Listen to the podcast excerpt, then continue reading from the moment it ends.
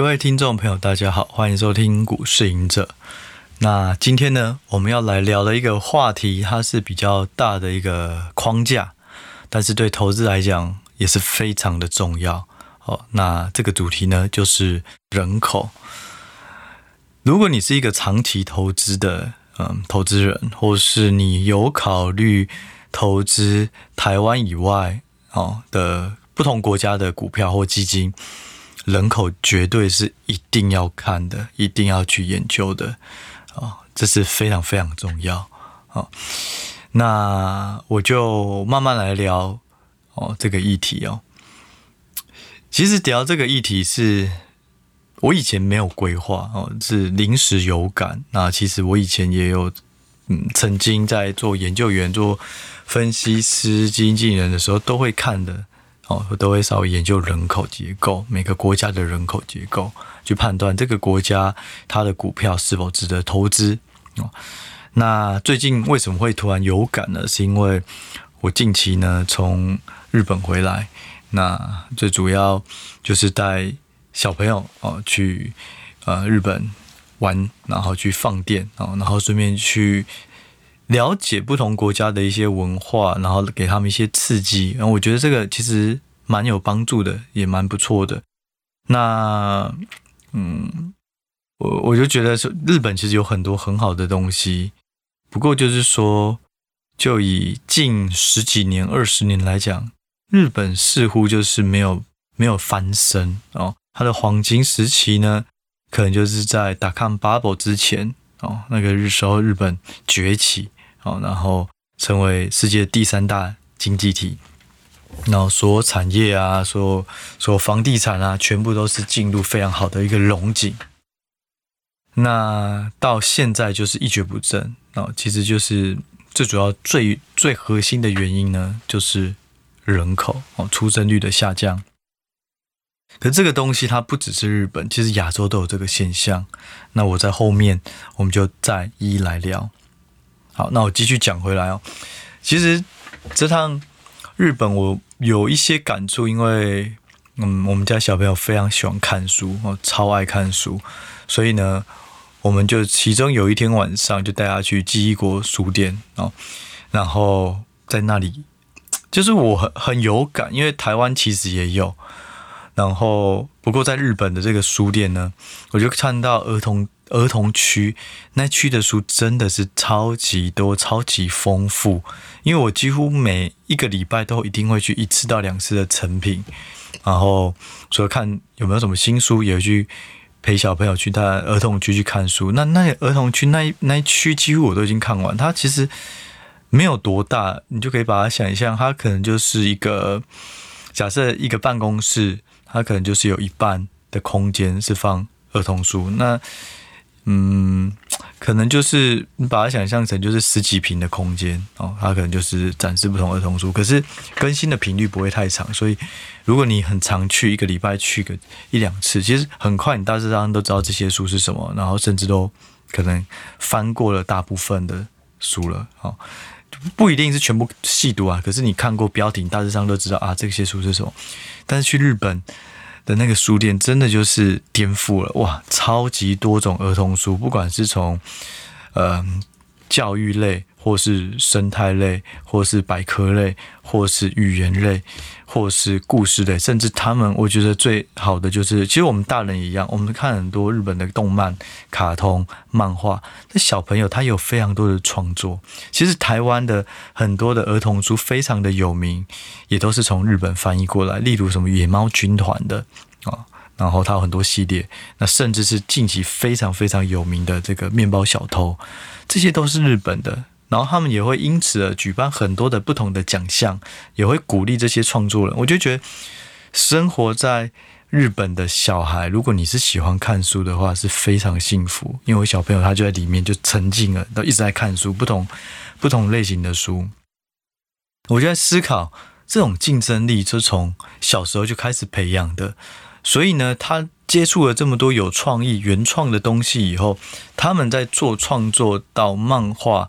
到动漫到电影的这种制作，其实就会有一定的竞争力，因为他从小就耳濡目染这些东西，所以我觉得很有感哇。其实日本的小朋友真的资源非常的多，然后他们有很多为小朋友量身定做的哦不同的素材。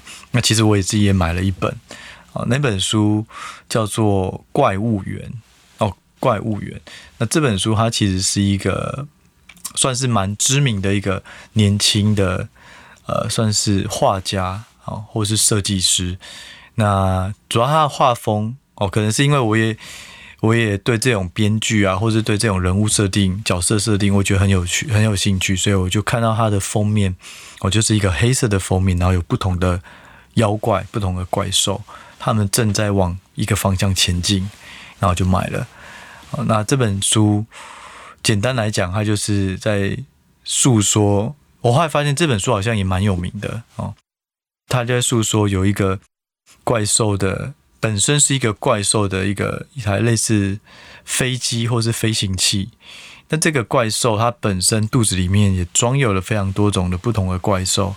然后有一天，这个飞行器就是这只怪兽，它的门哦，它的门口就打开了，然后不知不觉所有的怪兽都从飞行器慢慢的走入人间哦，就是这样的一个开头的故事哦。但是我觉得就蛮有趣的啊，就是。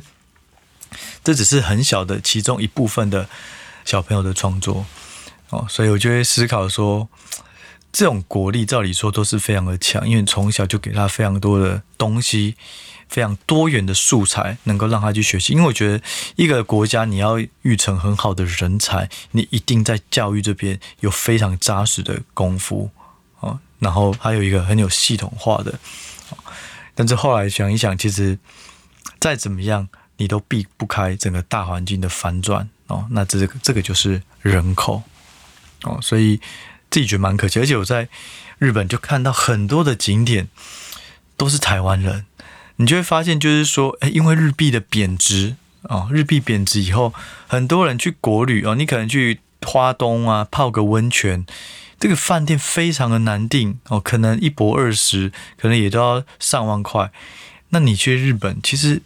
贬值以后，你会发现，哎，这个你体验到的服务跟吃的东西，好像其实也没有太大的价差哦，所以就是会觉得某个程度来讲，居然大家会因为日币的关系，你会发现，其实日本是一个我让我们提升我们消费力的一个观光场所哦，因为就会觉得，哎，奇怪，曾几何时，日本也变成是这种角色。哦，通常以前大家可能会去泰国、去东南亚旅游，因为你会觉得购物便宜、生活体验便宜。那没想到现在连日本都充斥着台湾人啊，因为大家觉得 CP 值很高，所以就不禁想到啊，这个国家怎么了？或者是说这个趋势是不是就不可逆了？哦，其实我们就回来回归我们的主题，哦，就是人口。人口这个东西是非常重要，就是因为在两千年左右那时候。中国那时候一一胎化哦，也开始在进行。他开始发现说，一胎化这件一为什么要一胎化？因为那时候人口的呃，中国的人口快速膨胀，那大家政府会害怕，就是说在资源有限、经济发展有限的状况下，会希望人口在一定的发育呃成长，不要有太太太快的，不然可能没有办法去有对于。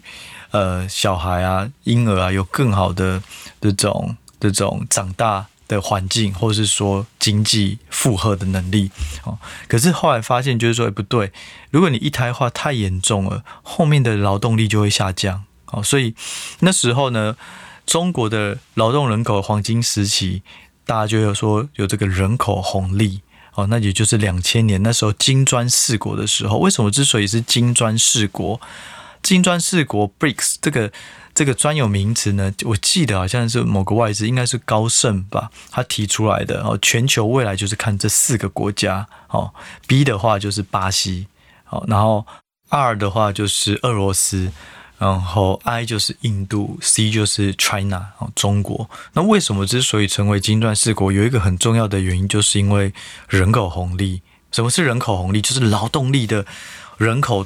的比率哦，大幅的哦，相对占比是非常的高，而且劳动力人口不断的成长。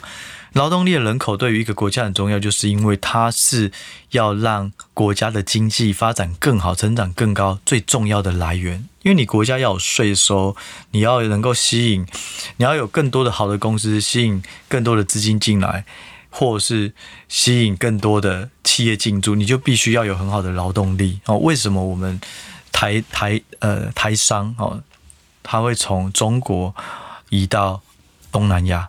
移到非洲设厂，就是因为你有不断有新的劳动力，这些新的劳动力它会很有竞争力，因为它很年轻，薪水可能也相对的低，所以你的更多的企业就会愿意。所以金砖四国就是这样来。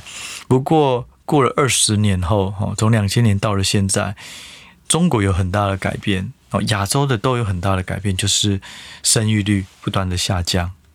哦，我来举一个例哈，就是说一个标准。怎么样的生育率，它才会维持一定的嗯人口稳定的人口发展，不会说诶人口越来越少。假设你排除这个移民的状况哦，一般来说哦，我们把生育率作为是一个女性她平均会生多少多少个小孩，这个妇女哦，一个妇女，通常这个妇女就是说她的年龄是介于她可以生小孩的阶段哦。这个数目呢，通常要是二点零七，也就是说，你一个女生哦，一个妈妈，一个妇女，通常要生两个小孩，二点零七，你才可以维持稳定的人口哦。它还不一定会成长，但它不会衰退，也就是你要生两个小孩。所以呢，刚刚讲到的一胎化政策，就让中国的人口红利在最下面的金字塔的下面哦，那个年龄最小的，它会。产生一个断层，发现哇，没有没有人口了，因为那时候一胎化影响，所以过了二十年后，他们变成成年人啊，完了就没有人口，没有劳动力了哦，所以会有这个问题，所以超要维持二点零七。好，那现在呢？现在的亚洲国家纷纷是多少？哦，我们先讲台湾，哦，台湾是一点二六，也就是远低于二点零七，因此呢，如果呃，你的这个长期来看的话，出生率维持在这，那死亡率不变，人口就会慢慢下降。哦，所以这是台湾的状况。那日本是多少？一点二四。哦，那最低的呢是韩国，韩国是多少？零点七四。好，那中国是多少？中国呢也只有一点零九。我这些数据是从二零二零年以来的啊。哦。那它有有些可能是二零二一年的统计哦，不等，但是大致上就是落在这个水准。所以亚洲国家都有一个问题，我们曾经亚洲崛起，哦，亚洲四小龙啊什么的，就是因为那时候是一个开发中的国家。大家不断的生小孩，大家不断的有更好的工作机会、环生活环境，所以你愿意生小孩。你要试想，现在为什么不生小孩？是因为养不起，不是因为不喜欢小孩。有些人很喜欢小孩，可是我害怕养不起，甚至我连我出来来台北工作，我连房租缴了以后，我就没多少钱，还如果还要再给父母，我怎么可能会有钱在生小孩？所以亚洲现在面临亚洲国家面临一个很大的问题，就是。比较年轻的他可能没有意愿，可能没有能力生小孩，这就会导致一个国家的竞争力不断的下降哦，因为你没有心血哦。你可以想象一个学校哦，他可能本来一年级到一个国小，一年级到六年级都有二十个班级，很健康。可是呢，开始嗯毕业了以后，哎，招生这开始招不到，变成一年级只有十八个班，在下一个年度一年级只有十六个班。那这样的话，这个国这个国国小可能就会到时候就会就就需要关了。那这个问题有可能是本身这个出生率的问题，那另外一个会导致人口减少的问题就是移民移出哦。那我觉得这个东西在台湾来讲，反而目前来看比较没有这个问题，因为在台海两岸关系比较紧张的状况下，其实很多台商回流，所以我觉得就而且其实我觉得某个程度我们。也要谢谢东南亚，呃，一些一些呃呃侨胞，或者说一些我们会说他是一个呃新一代的台湾人啊，就是很多可能跟东南亚结婚啊，那然后他们生了很多的小孩，他们可能也比较年轻，哦，然后也比较比较，嗯，反正总而言之就是说，这些新住民啊，哦，他也带来了很多新的人口。哦而且我也发现，就是说，以前在三五年前，YouTube 很少外国人住台湾的分享，现在其实超多的。所以某个程度，我觉得移民来讲，移民到台湾应该相对来讲是比较多的。不过出生率还是一个比较大的结构上的问题啊。那所以我以这个角度去思考整个产业结构，你就会想到，哎，那。日本为什么会如此这样？就是因为它长期都有一个出生率非常低的问题。我们去开，我们如果在台湾，你你叫 Uber，你几乎坐的那个车子，可能有一半是年轻人，一半是中年人。但是我们去日本的那个司机，真的可能有八成都是老年人哦，因为他们真的比较少年轻人。我觉得某个程度从这些来看，而且客客房服务也是如此。而且我以前我记得。不知道哎，就是我的我自己的印象中，在五年前、十年前那时候去日本，其实很多客房服务都是有一些都是外籍的哦，国外的哦，可能是东南亚哦。但是这一次去，几乎全部都是比较年年长的哦日本人，不知道是不是跟日币贬值有关，或者是国家政策，我也不晓得啦。反正就是个人的一些旅游的时候的一些观察。啊，所以就会觉得说，嗯，很可惜，就是因为人口结构的变化，然后导致就是说，这个一个国家的竞争力就有一些影响。啊，不过呢，我们也来提一提美国。其实很多年轻人因为物价上涨，因为通膨，所以越来越多人生不起小孩，养不起自己。这个环境变迁让比较先进国家贫富差距拉大，所以很多生育率都下降。这个我觉得是很明显。那美国又如何呢？我们刚刚有讲嘛，你要维持一个稳定人口，你的生育率是二点零七，但是美国它也只有一点八四哦，它没有亚洲国家那么差那么惨，可是它也没有到稳定人口的数字。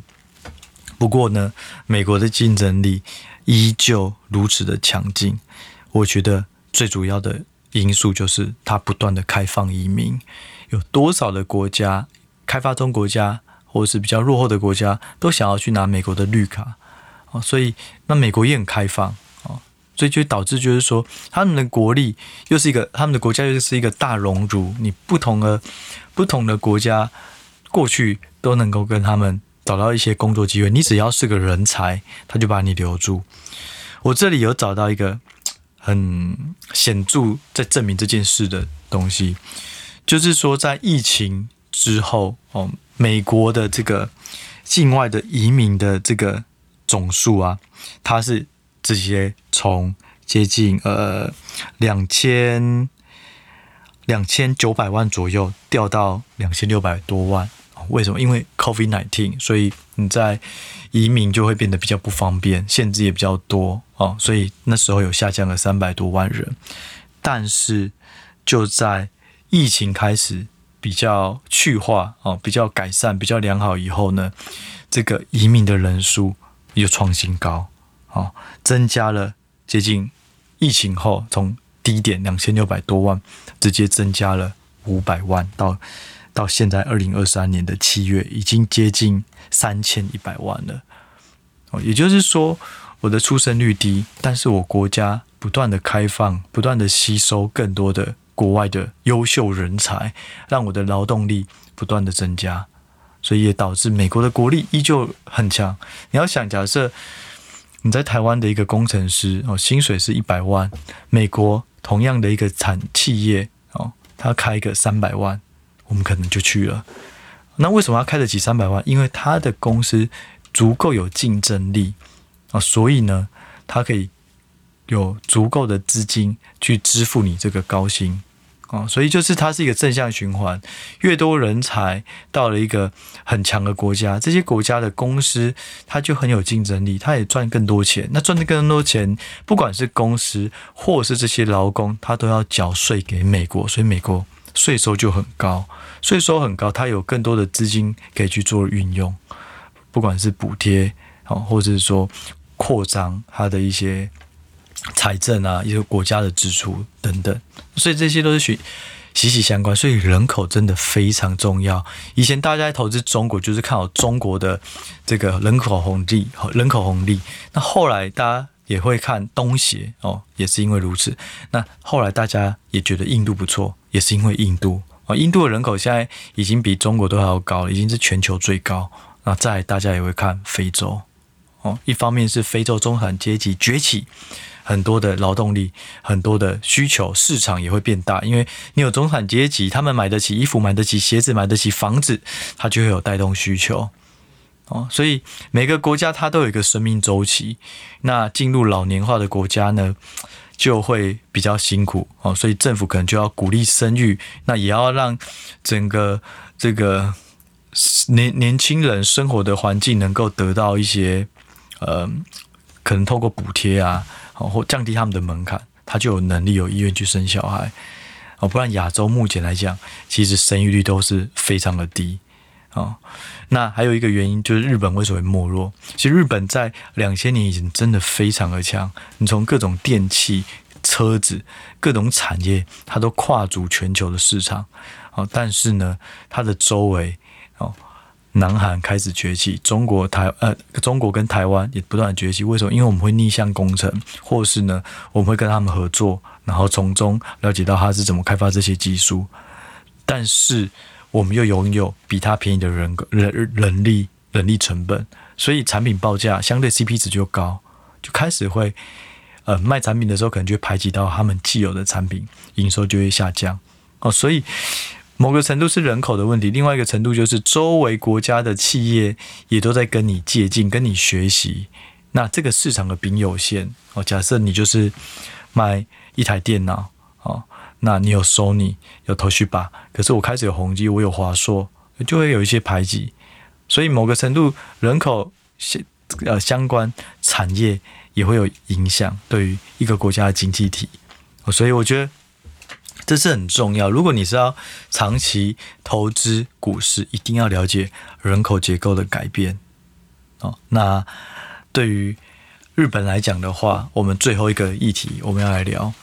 那如果是这样，日本还值得投资吗？或是日本还会有什么产业具有竞争力吗？感觉人口变少，感觉人口呃，感觉产感觉产业的竞争力也被影响。那到底会有什么？值得投资可以期待的东西，我们可以把这个当做一个 case study 哦，案例。我们来想，如果是这样的话，你要怎么找投资标的？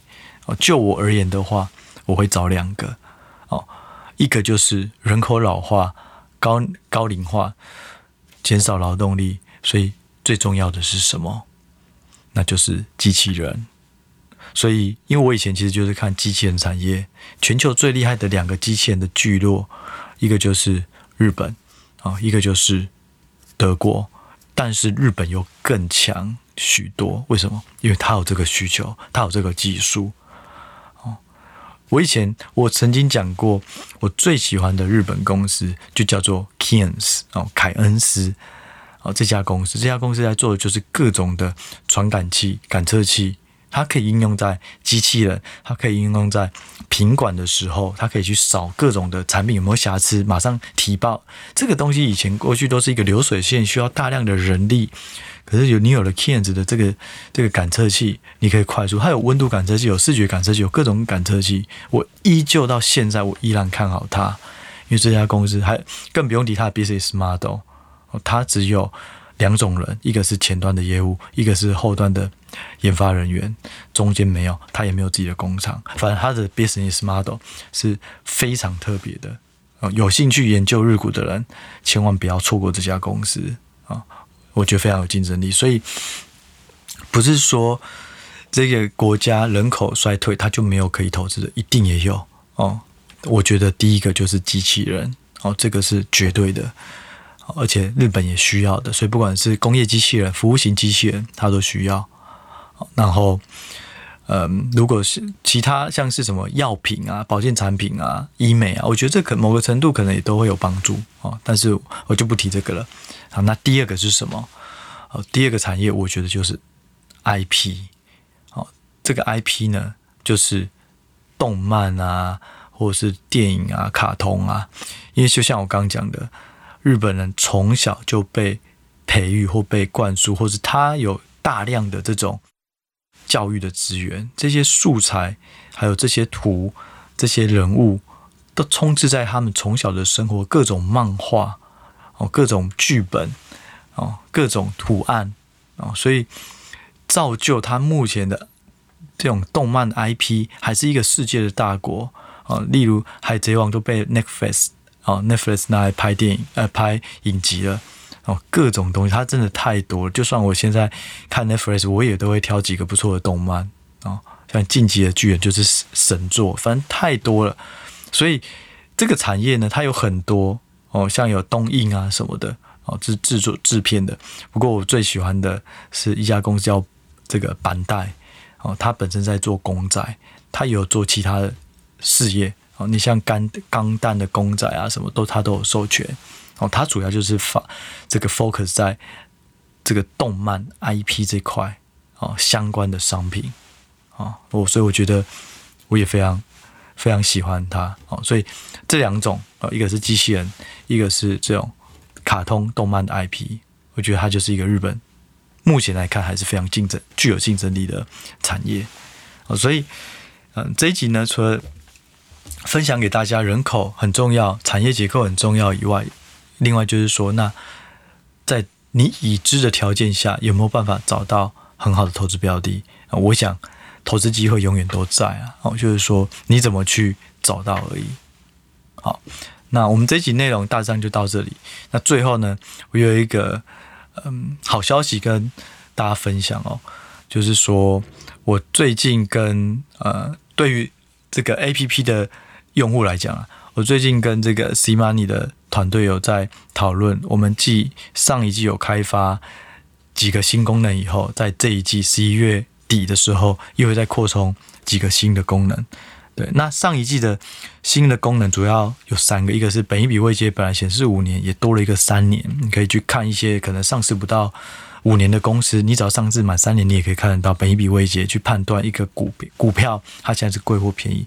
然后呢，第二个功能就是，如果你没有本益比位阶无法显示，你也可以看到 EPS 上修的幅度哦，有去做一个修正的。那第三个最重要就是口袋名单的整理啊，会有一个名单是列入过去影视股觉得还不错的哦，还有一个主我们主观判断长期趋势不错的，都放在口袋名单 App 里面。这是上一次，这次的更新呢，目前有五个方向。第一个就是在页面上会增设 EPS 上修幅度。也就是说，用户你可以透过 EPS 上修幅度做排序，你就可以发现哇，好多个股居然 EPS 突然被上调了十五趴。为什么要做这件事情？是因为很多用户可能也都开始有发现，一家公司股票会涨，它就是未来的成长力提高了。那这个东西最快的具体的表现是什么？就是 EPS 上修。所以我们会把这个做在栏位里面，你可以去做排序。那第二个就是价值股。我们过去是有说，你总分可能四十分以上，我才会列入。可是这样的标的相对少，而且很多价值股之所以便宜，之所以叫做价值股，就是因为它目前看不出来任何成长动力，所以它的总分就会很低。那总分低就不会被列进去。所以我们现在在价值股上面也会开打开这个限制，所以价值股它可能就会变成从十几二十档变成六七十档，也就是你只要是本一笔未接低于零。哦，就是比过去平均的本一笔都便宜的，你就会在这个清单中，那大家就可以有更多的参考。好，那第其他的就是比较小的这种扩增或修修正哦，所以这是我们呃最近刚跟 CMoney 讨论到可以扩充的。那后续呢，至于他们会有提出哪些想法哦，我们如果有更进一步的消息，我会再跟大家哦通知提醒。好，那这一集呢，我们就先聊到这里，我们就下一集再见喽，拜拜。